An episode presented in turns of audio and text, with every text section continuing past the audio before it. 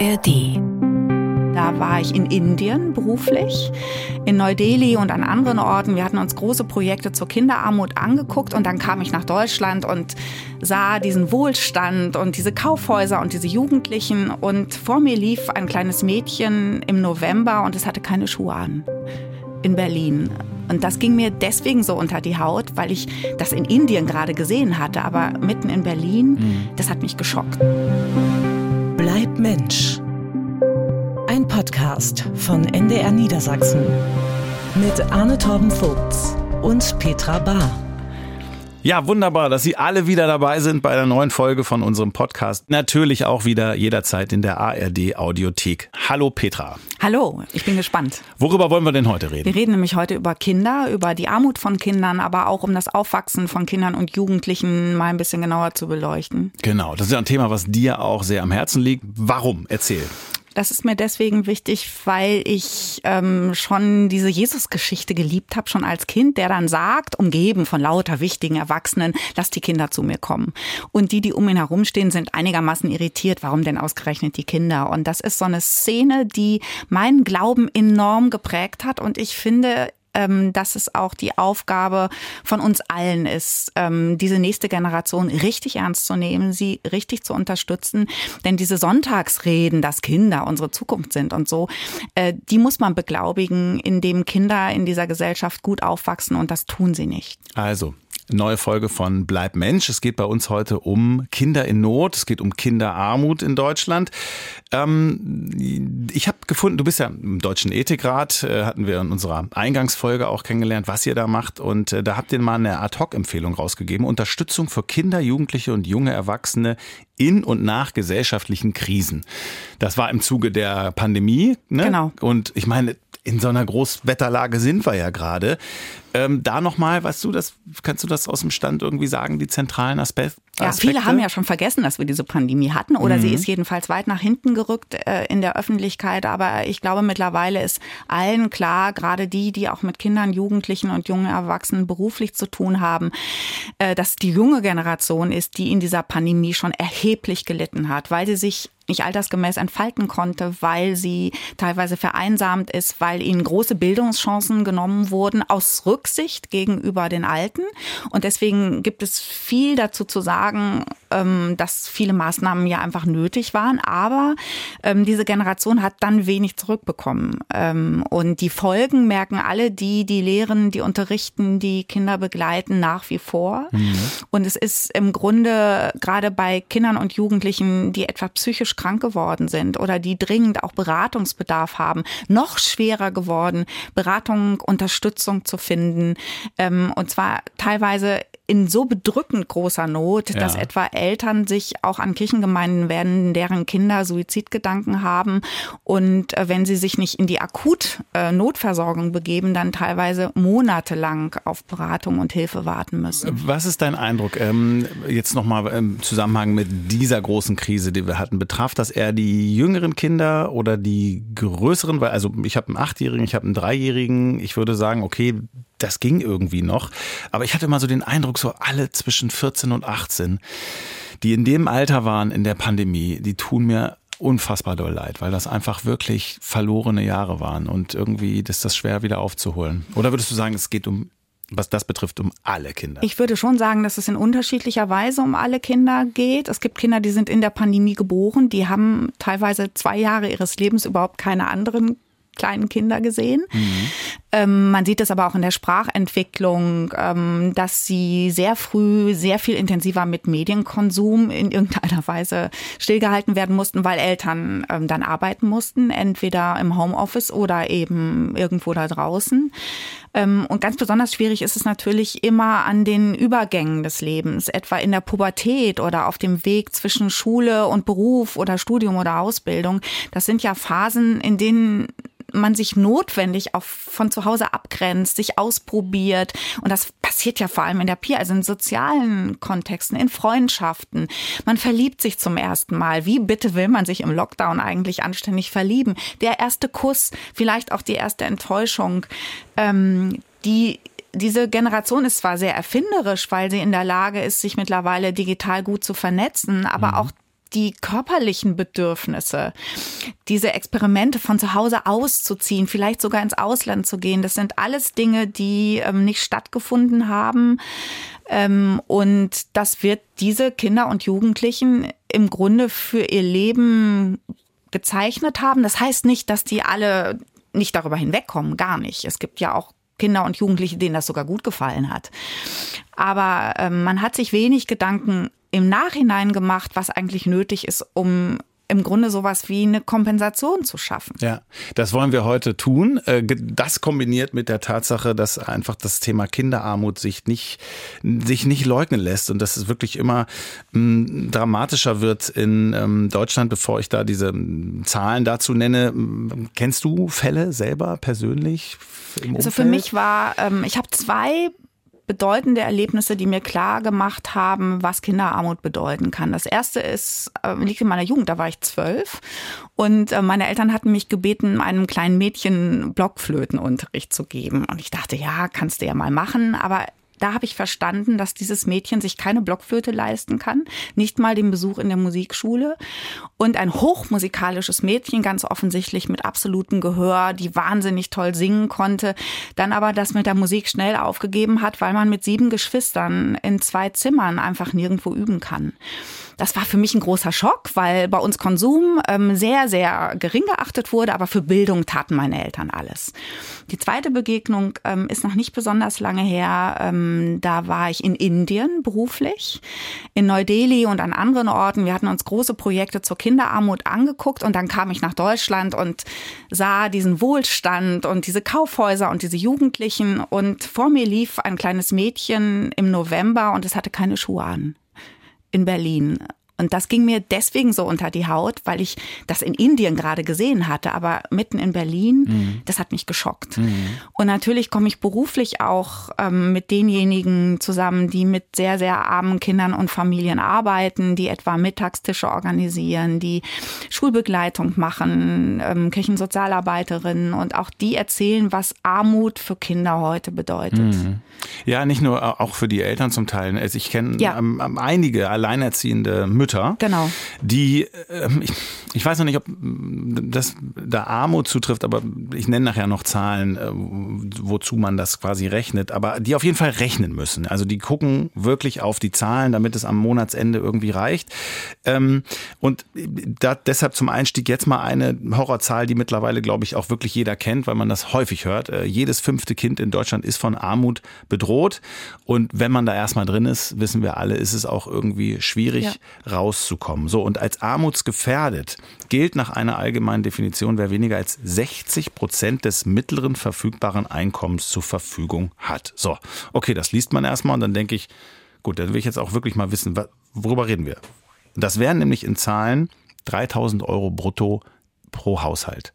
So, wer weniger hat, gilt als arm. Das trifft auf etwa 16 Prozent aller Deutschen zu. Und Deutschland liegt da so ungefähr im europäischen Mittelfeld. Wie schätzt du diese Zahl ein? Ist das so was Unkonkretes, was man irgendwie ist dann an die Wand geworfen? Oder schätzt du das realistisch ein? Also sagen wir mal 3000 Euro brutto Haushalt. Wer darunter liegt, hat es wirklich enorm schwer. Es gibt ja sogar Zahlen, die sprechen von jedem vierten Kind. Mhm. Und da muss man immer fragen, was bedeutet Armut eigentlich im Alltag? Ich genau. glaube jedenfalls, dass man vieles der Armut von Kindern und Familien nicht sieht. Es fällt einem nicht automatisch auf. Weswegen das Argument, ähm, bei uns muss doch niemand verhungern, ein ziemlich vorgeschobenes ist.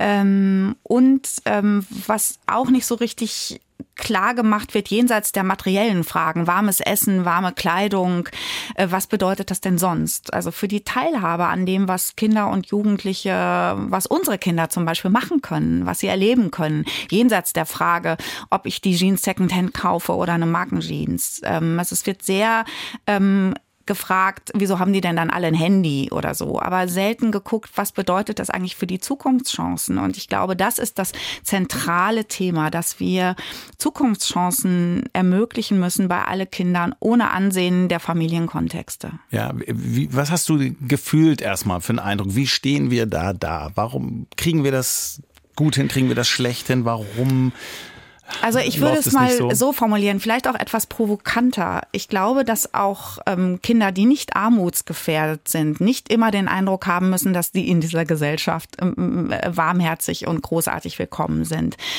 Ähm, denn es geht ja nicht nur um die individuelle Unterstützung, sondern auch um die Frage, wie sehen eigentlich unsere Schulen aus zum Beispiel? Wo können sich Jugendliche treffen? Ähm, man kann sich leicht darüber aufregen, wenn sie irgendwo rumlungern und laut und sind und Musik machen. Aber wo sind eigentlich die Orte, wo man in Deutschland ähm, so groß werden kann, dass der Eindruck entsteht, wir warten auf euch. Wir freuen uns, dass ihr da seid. Und ihr seid nicht nur die künftigen Konsumentinnen oder die Facharbeiter, die wir dringend brauchen. Ist auch alles wahr. Ähm, aber wir finden es klasse, dass ihr bei uns seid und ähm, dass wir auch was von euch lernen können, dass wir euch begleiten dürfen. Ähm, es gibt wirklich kinderfreundlichere Gesellschaften, die übrigens deutlich weniger Wohlstand haben als die deutsche. Ja, äh, lustig, weil bei mir, ich komme ja vom Dorf so und ja. ähm, im Nachbardorf ist die Debatte gerade. Da gibt es keinen Ort, wo die hingehen können. Bei mir jetzt in meiner Hauptgemeinde, da wurde nach ganz langen Jahren jetzt mal so ein, so ein Skaterpark geschaffen, wo die abhängen können. Also da gibt es sozusagen diesen einen Ort. Ähm, wobei mir schon auffällt, dass dann da auch gar nicht so viele Jugendliche dann abhängen. Die sind dann doch auch gerne wieder irgendwie am Waldrand an irgendeinem so Stein und treffen sich da. Und dann beschweren sich auch die Nachbarn irgendwie wieder. Aber es war eine ewig lange Debatte und es ist irgendwie, weiß ich auch nicht, war das so, war das so schwierig, erstmal dahin zu kommen. So, deshalb bin ich bei dir zu sagen, dass es eventuell andere Länder gibt, äh, die das besser hinbekommen. Da kommen wir auch später noch hin. Jetzt haben wir ja gerade diese Riesendebatte gehabt, Stichwort Kinderarmut, Kindergrundsicherung. Und da flogen auch wieder die Fetzen ähm, in, der, in der Ampel ähm, auf, auf Bundesebene. Und am Ende gab es diese Zahl 2,4 Milliarden Euro. So, der Armutsforscher Christoph Butterwege, der, der, der war entsetzt. Der sagte, Moment mal, wir haben 100 Milliarden für die Rüstung. Wir zahlen einem Chipkonzern aus den USA Milliarden, 10 Milliarden für den Bau einer Chipfabrik. Aber für arme Familien haben wir gerade mal 2,4 Milliarden Euro übrig. Das sei ein Skandal.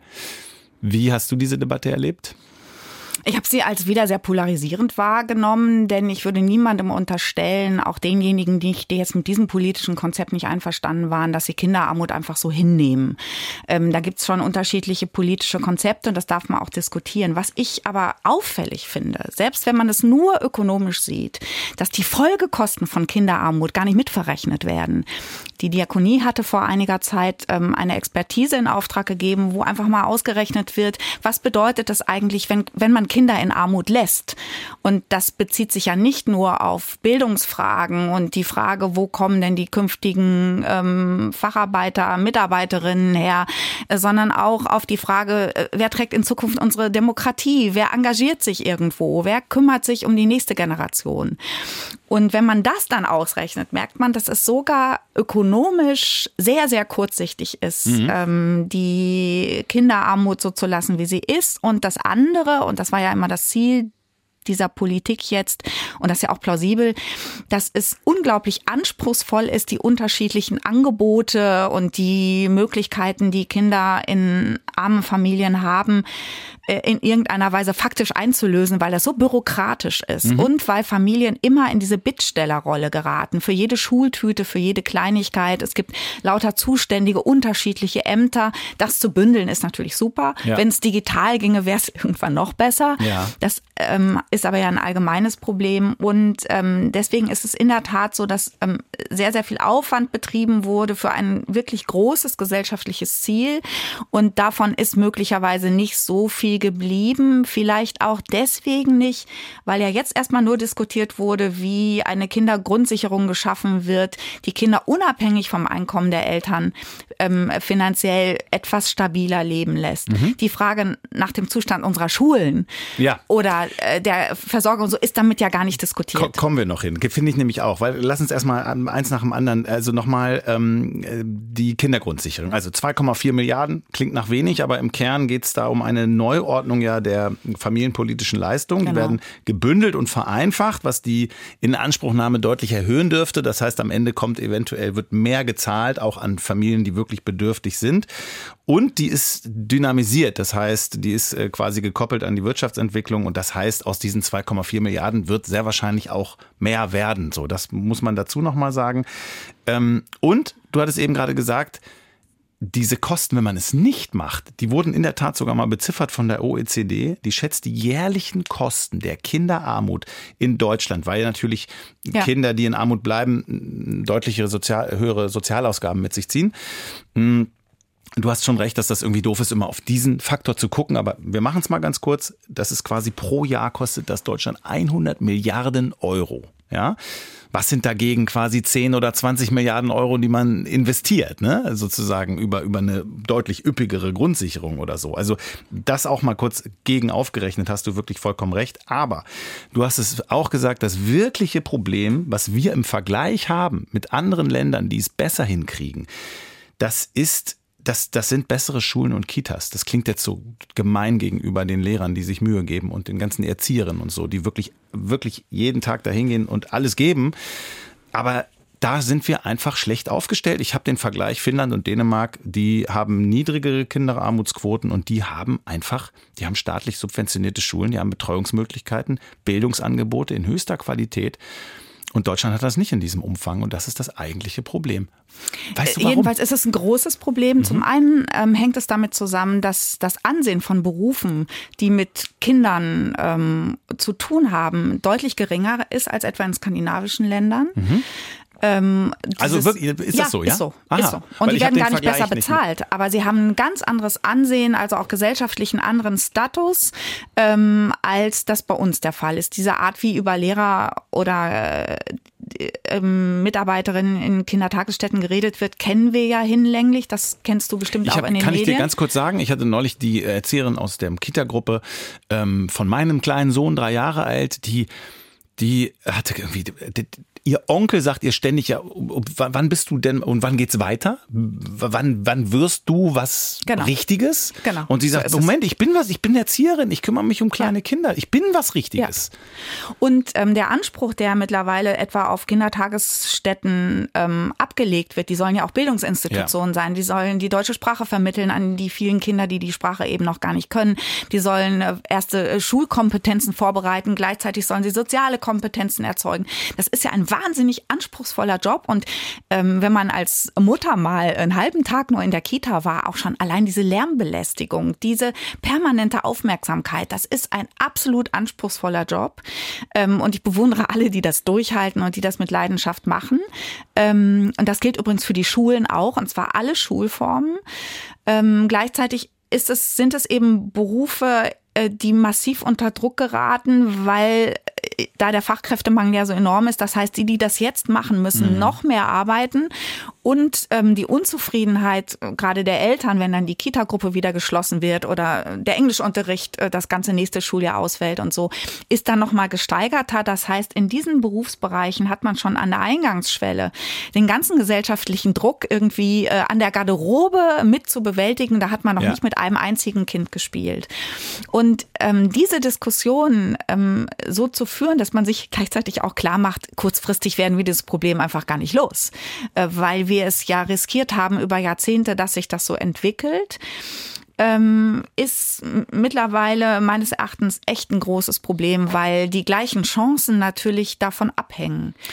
Aber dann müssen wir doch spätestens jetzt daran arbeiten, da irgendwie umzudenken und diesen Stellenwert auch äh, zu erhöhen. Nicht nur äh, geldmäßig, dass da mehr gezahlt wird, sondern eben auch was die Anerkennung betrifft. Und ich weiß, Warum ist das eigentlich so?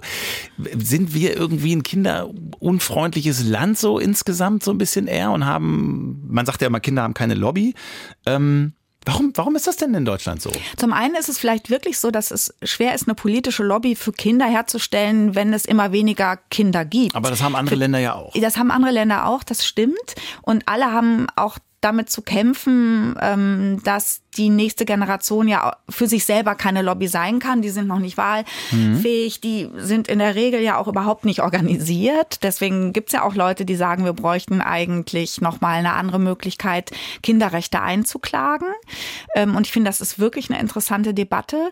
Gleichzeitig ist es so, dass ich immer den Eindruck habe, in Deutschland sind Kinder eigentlich äh, nur insofern interessant, als sie bald Erwachsene werden. Ähm, aber Kinder als Kinder oder Jugendliche als Jugendliche ähm, auch in ihren unterschiedlichen Bedürfnissen, äh, die bisweilen für Erwachsene auch anstrengend sein können, ähm, zu schützen und zu fördern. Das ist nichts, äh, was permanent uns wechselseitig besprochen wird und wo wir uns immer sagen, wie wichtig das ist. Beispiel, jetzt gerade war ja Urlaubszeit, ja, und ich rede ja, ich bin ja einfach ein junger Vater, das ist nicht mehr ganz so jung, aber guten Vater und all die anderen fahren irgendwie in Urlaub und dann kommen die alle wieder und sagen irgendwie, ey, das war irgendwie ganz entspannter, ob das in Holland ist oder in ja, Schweden oder so wo auch immer. Die genau. sagen immer, war kein Problem, war irgendwie nett. Ja. Die waren alle ganz entspannt. Und ob ja. das eine Zugfahrt war oder im Restaurant sitzen, null Problemo. Das ist auch meine Erfahrung und das ist zum Beispiel etwas, was Kinder ja auch durchaus wahrnehmen und ganz besonders Jugendliche, äh, dass etwa Kinder und Jugendliche abends ganz selbstverständlich dabei sind, dass es keine Kindertische gibt, wo es Würstchen und Pommes gibt, dass Kinder auch lernen, gutes Essen zu schätzen und dass sie dann durchaus aber auch in der Lage sind, äh, miteinander so, da im Restaurant oder draußen zu sein, dass Erwachsene nicht permanent eingreifen oder gestört werden. Mhm. Also gibt es eine andere Kultur des Miteinanders. Ich finde die Idee des Kindertisches sagt ganz viel. Der ist ja immer so ein bisschen niedriger. Und ja. ich erinnere mich noch, äh, ja. wie äh, meine Großmutter erzählt hat, die unverheirateten Frauen und Männer mussten dann immer an den Kindertisch. Also auch diese Demütigung, als sei das schlimm mit Kindern Zeit dieses zu verbringen. Auslagern, ja? dieses parallel zur Seite, genau, ne? Irgendwie? Ganz genau. Also die kriegen ein anderes Essen, die sollen andere Räume haben. Das geht bis teilweise in die Kirchen, wo dann die Idee entsteht, der Kindergottesdienst besser im Gemeindesaal als in der großen Kathedrale, obwohl gerade Kinder total leicht affizierbar sind von besonderen Räumen. Mhm. Das gilt ähm, dabei gibt es schon große Anstrengungen. Also etwa im Sprengelmuseum sieht man das ja. Es gibt mittlerweile überall Möglichkeiten, dass Kinder da auch was gestalten dürfen. Da gibt es schon auch viel Leute, die sich engagieren. Aber die Grundatmosphäre ist so, dass ich den Eindruck habe, Kinder werden gesehen als das, was sie potenziell irgendwann mal sind, aber nicht, was sie jetzt mhm. sind. Ähm, es gibt eine Umfrage im Auftrag des Deutschen Kinderhilfswerkes, repräsentativ. Demnach sagen 40 Prozent der Deutschen, dass wir ein kinderunfreundliches ja. Land sind. Also das Selbstbild ja. ist auch wirklich nicht ja. so pralle. Ähm, gleichzeitig noch 85 Prozent der Befragten sagen, es ist sehr wichtig, dass äh, die Politik was für Kinder macht und gegen Kinderarmut kämpft. Aber dass sie das tatsächlich tut, meinen nur 16 Prozent. Also äh, wir haben da auf, da, da ist alles in Zahlen, steht alles drin so. Und, und warum findet trotzdem nicht mehr statt? Wieso wo, fehlt da noch mehr Druck oder wie? Ich glaube, es ist auch die Art, wie darüber geredet wird. Ähm, es geht ja nicht nur, also es geht in vielerlei Hinsicht jetzt politisch um arme Kinder, mhm. also besser gesagt, man muss das nochmal anders formulieren, um Kinder, die in finanziellen Verhältnissen leben, die es ihnen nicht ermöglichen, äh, dreimal am Tag zu essen, ähm, Nachhilfeunterricht zu nehmen, damit sie etwa ähm, Schulschwächen ausgleichen, die kein Musikinstrument lernen, die es sich nicht leisten können, eine Sportart zu erlernen, die sie interessiert. Mhm. Das muss man einfach mal ganz klar benennen. Genau, wir hatten vorhin gesagt, ja, geht, unter 3000 Euro genau, brutto es geht pro Haushalt. nicht um die Frage, ob die sich die Spielekonsole ja. leisten können oder ähm, da, da gibt es ja auch ganz viel so populistische Argumente, ja, die Eltern würden das Geld dann für sich verbrauchen. Also die meisten Eltern auf dieser Welt sorgen sich um ihre Kinder und würden alles für ihre Kinder tun. Es mag auch Ausnahmen geben, aber das ist, glaube ich, mhm. ähm, einigermaßen gut belegt. Diese Familie, zu, diese Familien zu unterstützen, aber auch ähm, Kinder und Jugendliche und ähm, in Ausbildung und Studierende wahrzunehmen ähm, als eine Generation, die zum Beispiel auch beansprucht, ein eigenes Recht mit Blick auf unsere Gesellschaft und diese Welt zu entwickeln. Ja. Ähm, die Idee ist ja eigentlich, dass die sich auch emanzipieren von der Weltsicht, die wir gerade alle so haben. Das heißt, man muss auch ertragen, dass die uns Dinge sagen, die wir nicht mögen. Und deswegen lohnt sich das äh, meines Erachtens, Kinder und Jugendliche selbst mehr zu Wort kommen zu lassen und auch zu überlegen, ab welchem Alter können sie eigentlich ihr Umfeld mitgestalten. Da, wir kommen gleich mal auf die Perspektive der Kinder und Jugendliche, die selten nicht gehört, äh, gehört wird. Äh, ganz kurz noch zu dem Kinderhilfswerk und der Umfrage, die haben daraus eben auch die Forderung abgeleitet, dass, ähm, dass es einfach ein viel besseres Bildungs-, Betreuungs-, Erziehungssystem geben muss, das Kindern gleiche Chancen eröffnet und auch in engerer Kooperation mit der Kinder- und Jugendhilfe wirkt. Also insgesamt muss da irgendwie ein engmaschigeres System geknüpft werden, zumal 50.000 Jugendliche jedes Jahr ihren Bildungsweg ohne Schulabschluss beenden. 50.000 jedes Jahr. Und ich meine, das sind alles Leute, die wir, das sind Kinder, die wir brauchen. Es ist eine riesige Gruppe und man kann ja davon ausgehen, dass diese Jugendlichen nicht döver auf die Welt gekommen sind als andere, die einen Schulabschluss schaffen, genau. sondern so früh im Grunde schon ähm, verunsichert werden oder in einem Umfeld leben, dass sie in diesem Bildungsweg überhaupt nicht zu unterstützen in der Lage ist oder sogar auf Vorurteile treffen, die dazu führen, dass das, was sie eigentlich zu tun imstande wären, gar nicht gesehen wird. Ja. Ähm, und das kann man in der Regel gar nicht denjenigen nur zuschreiben, die mit diesen Kindern zu tun haben und zwischendurch vor einer Klasse stehen, wo erstmal gar kein Kind Deutsch spricht. Das heißt, die Lehrerin hat erstmal ganz andere Herausforderungen, als rauszufinden, ist da ein verborgenes kleines Mathe-Talent oder stört der nur, weil er mhm. sich unterfordert fühlt. Mhm. Ähm, das sind, wenn man in die Details geht, alles Herausforderungen, aber ich finde wichtig, sich klar zu machen, in der Tat, dass die Art, wie Kinder uns Erwachsene im weitesten Sinne beruflich und privat erleben, etwas bedeutet für ihren Lebensweg in unsere Erwachsenenwelt hinein. Ja. Ähm, kurze Frage noch, wollte ich dich schon vorhin fragen. Ähm, in unserer ersten Folge hatten wir das ja, dass du im Deutschen Ethikrat sitzt ja. und ihr kriegt quasi so heiße Eisen sozusagen, ja. zu denen ihr eine Position finden sollt. Äh, äh, spielen da eigentlich Kinder eine Rolle? Sagt da irgendwie, in Anführungszeichen, die Politik mal, ey Leute, wir brauchen mal Beratung zu dem Thema oder ist das auch dort sozusagen eher stiefmütterlich bisher? Es war ganz lange meines Erachtens ähm, kein großes Thema, weil es sich nicht so mit bioethischen Konflikten im engsten Sinne ähm, verbindet. Aber die Pandemie hat das. Ja, also zum Beispiel ähm, ähm, Umgang mit ähm, assistiertem Suizid oder Abtreibung so, ach, äh, oder Gentechnik ja, okay. oder so. Ja. ja? Mhm. Also wenn man so will, wir haben uns sehr viel intensiver mit Zellkulturen befasst dann als mit heranwachsenden äh, geborenen Kindern. Aber das hat sich in der Pandemie geändert. Ja, guck mal. Und ähm, zwar deswegen, weil wir was gemacht haben, äh, von dem wir selber nicht wussten, äh, was das verändern wird. Wir haben einfach nach der Pandemie ähm, Schüler und Schülerinnen eingeladen, mehrere hundert. Und die haben uns erzählt, wie sie diese Zeit empfunden und erlebt haben. Teilweise mit sehr aufwendigen ähm, Projekten und Darstellungen. Und da ähm, ist uns klar geworden, dass der Dialog, ganz besonders jetzt mit Jugendlichen, mhm. sich in jeder Hinsicht lohnt, weil die natürlich auch eine ganz geschärfte Urteilskraft haben, weil die schon argumentieren können, mhm. aber uns Erwachsenen auch nichts durchgehen lassen. Nichts an Verlogenheit, nichts an Doppelbödigkeit, an keine Ausflucht. Das mhm. war ein mhm. richtig harter Tag im guten Sinne. Und dann ist eben diese ähm, Ad-Hoc-Empfehlung entstanden, die sich konzentriert auf Kinder, Jugendliche und junge Erwachsene, die auch medizinische ja. Begleitung brauchen. Aber in der Zeit haben wir alle gelernt, dass es sich nicht nur lohnt, sondern dass es eigentlich auch unsere Aufgabe ist, auch mit denen ins Gespräch zu kommen ja. und nicht nur mit den Ethiklehrerinnen. Aber ist ja spannend, dass ihr das gemacht habt, stellvertretend ja. sozusagen. Also euer Expertengremium, wie, ja. ihr wart 20, wie viel wart ihr nochmal? Ja.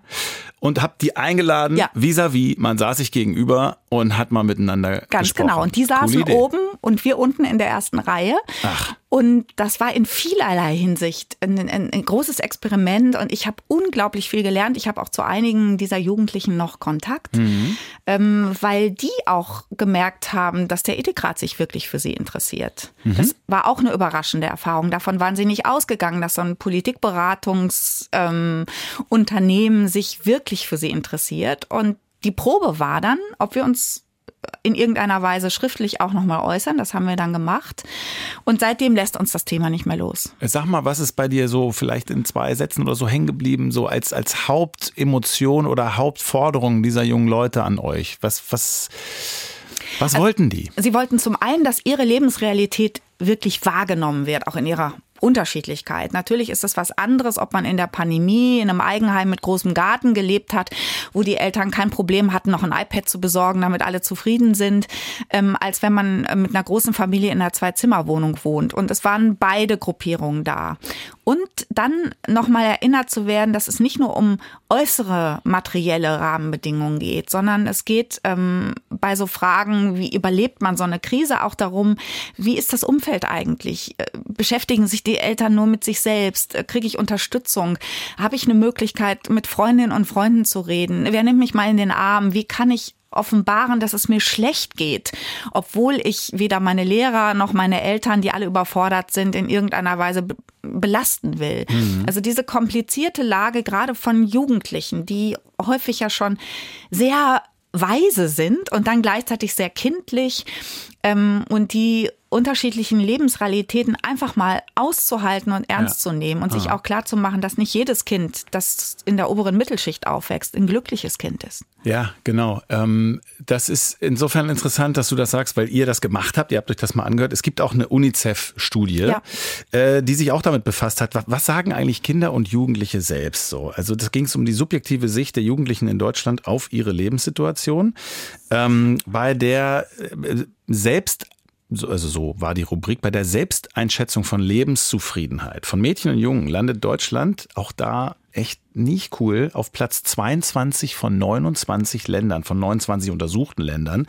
Jeder siebte Jugendliche ist mit sich und seiner Situation eher unzufrieden.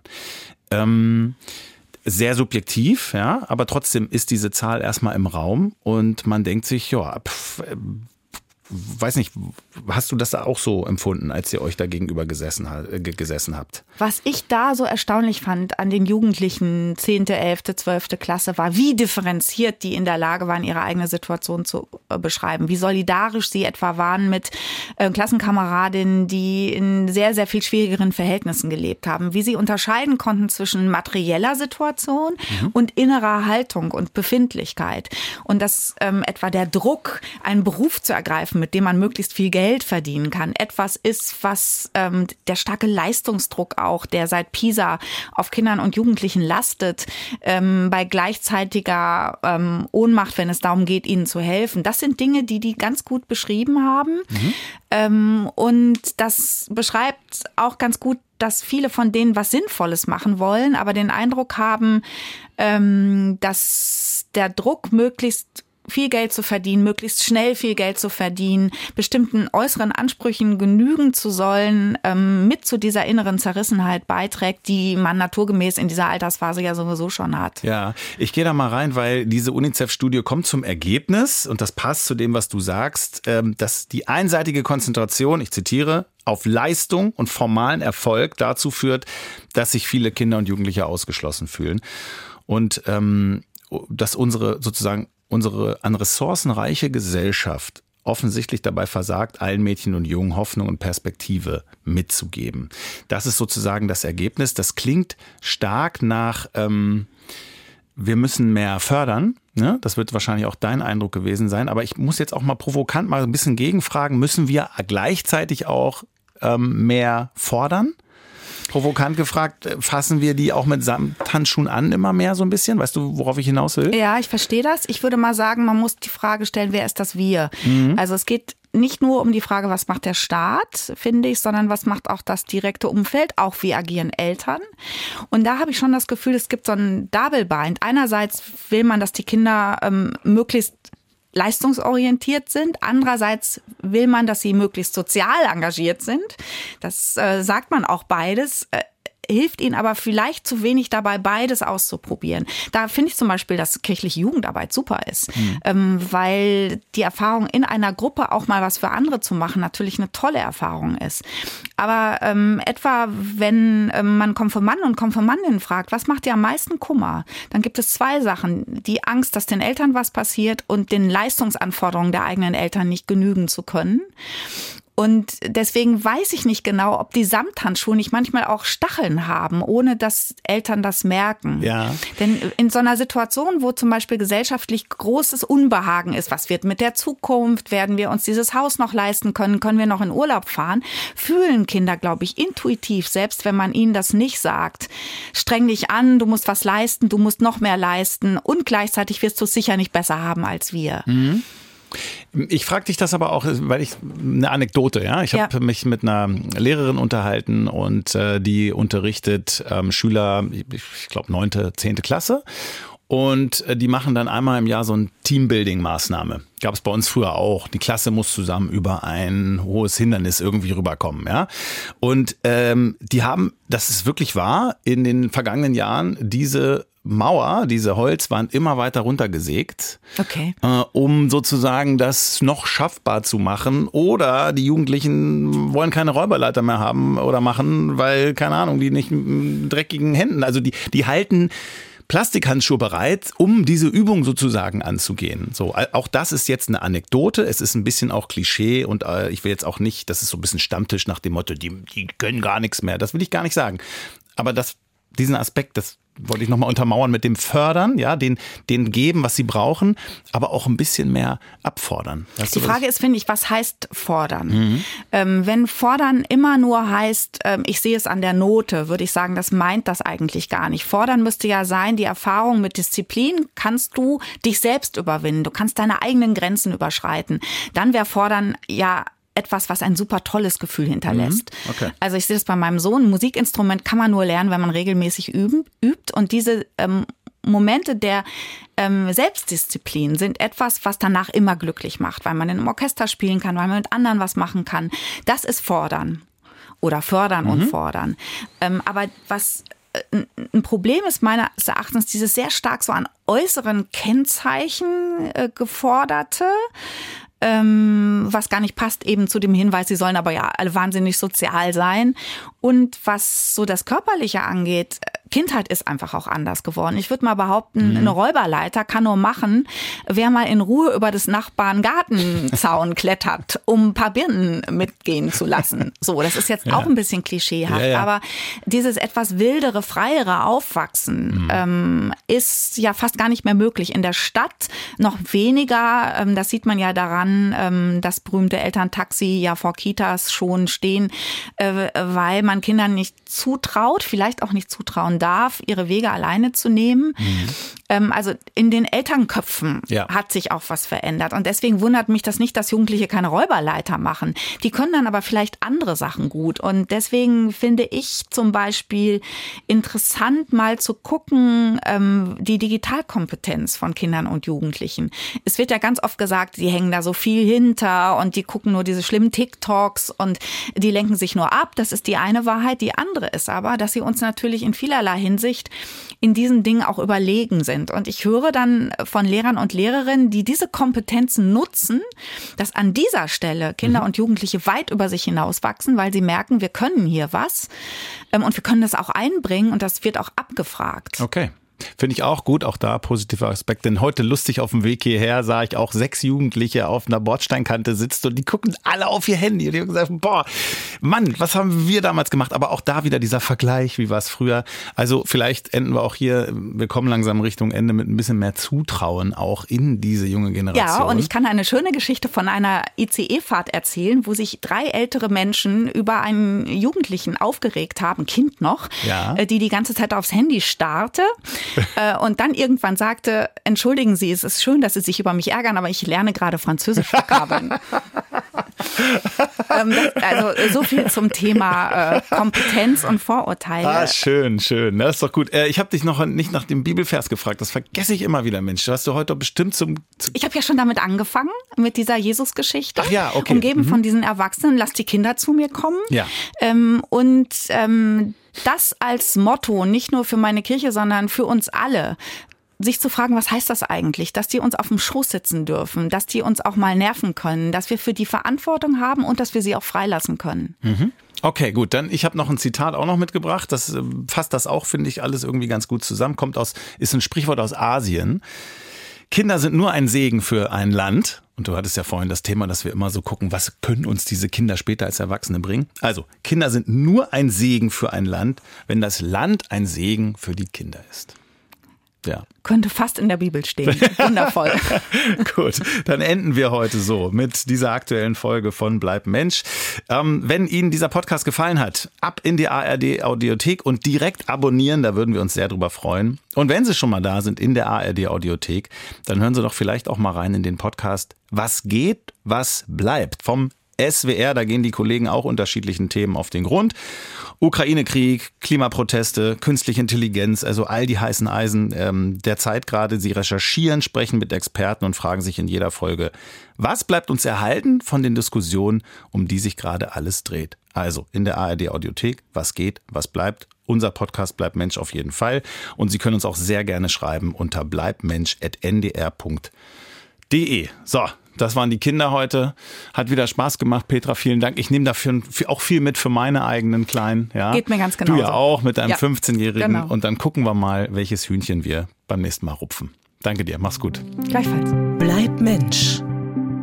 Ein Podcast von NDR Niedersachsen. In Zusammenarbeit mit der Evangelischen Kirche im NDR und der Hans-Lilje-Stiftung.